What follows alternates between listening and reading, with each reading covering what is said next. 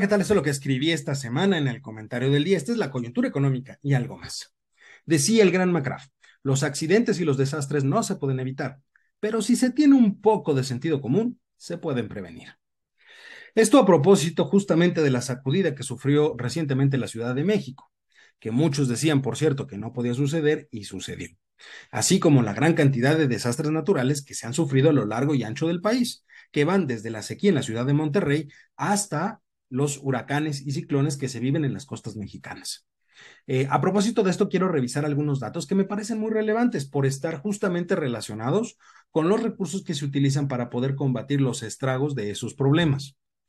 De acuerdo con el Departamento de Investigación del sitio Estatista, en el año 2020 el costo de los desastres naturales en México superó los 31 mil millones de pesos, en 2019 fue un monto un poco superior a los 10 mil millones de pesos, lo que significa que en tan solo dos años se requirieron más de 40 mil millones de pesos para poder hacer frente a los daños y pérdidas causados por fenómenos naturales. ¿De dónde sale todo ese dinero? A ver, hasta el sexenio anterior, el gobierno federal contaba con un, un mecanismo, una herramienta muy útil, que era el Fonden un fideicomiso que si bien tenía muchísimas áreas de oportunidad, contaba de manera constante con un flujo de recursos muy importante y que estaban totalmente enfocados a la atención de este tipo de problemas, de los desastres naturales. Por cierto, esas áreas de oportunidad que menciono nunca fueron en realidad ni revisadas ni corregidas.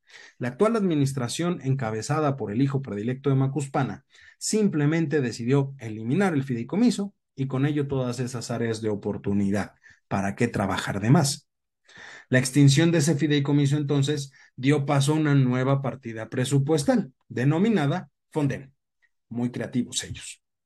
Esta partida tiene un gran problema en contraposición con el esquema anterior, que consiste básicamente en el ejercicio de los recursos. A ver, en un fideicomiso los recursos permanecen, en la partida presupuestal no lo que implica que si no se han ejercido la totalidad de recursos al cierre del año, pues se tienen que regresar de manera íntegra a la tesorería de la federación.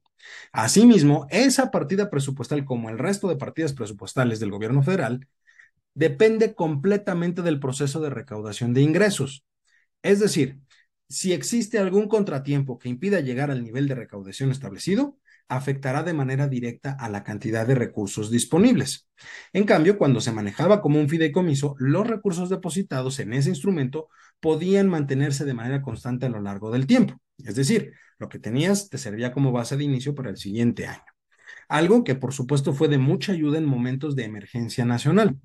Sin embargo, el gobierno del morador de Palacio decidió cambiar la estrategia por una que nos está costando y mucho, de acuerdo con la consultoría México Evalúa, el Fonden, además de apoyar en este tipo de situaciones, brindaba certeza sobre la suficiencia de recursos sin obligar a que se recortaran otras partidas presupuestales, es decir, quitarle dinero a alguien para poder utilizarlo en esto.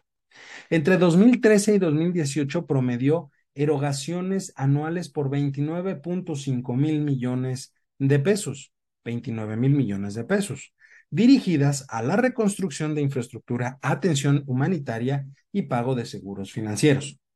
En 2021, el gasto para atender desastres naturales fue de 14.5 mil millones de pesos, la mitad del promedio anual gastado durante el sexenio anterior. De ese monto de los 14.5 mil millones de pesos, 2.2 mil millones de pesos, solo 2.2 mil millones de pesos se destinó a la reconstrucción de infraestructura. El resto, 12.3 mil millones de pesos, a asistencia social. Ojo, si bien es cierto la asistencia social es básica y muy importante, no se debe gastar más que en infraestructura. Tienes que arreglar lo que se destruyó por el desastre natural. ¿Por qué? Pues porque si no lo hacemos, aumenta el riesgo de las localidades afectadas por esa omisión. Si se cayó un puente y no arreglas el puente, pues vas a tener ahí un problema que puede afectar a esa, a esa comunidad.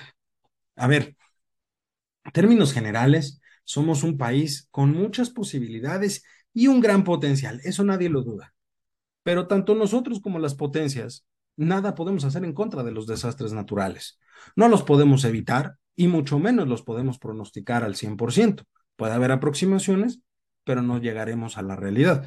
Para prueba, aquellos que decían que no iba a temblar y tembló, aquellos que decían que temblaría en otro momento y no tembló. No podemos adivinarlo, no hay una certeza. Pero lo que sí podemos hacer en todo sentido es planear y prevenir. Por supuesto que para lograr planear y prevenir, pues requerimos de recursos que permitan atender los estragos más importantes de los desastres naturales, que es algo que, como muchas otras cosas, este gobierno no alcanza a comprender. Y las consecuencias de esa ignorancia pueden tener un costo mucho más alto y mucho más allá de lo económico. Aquí estamos hablando de la vida de las personas.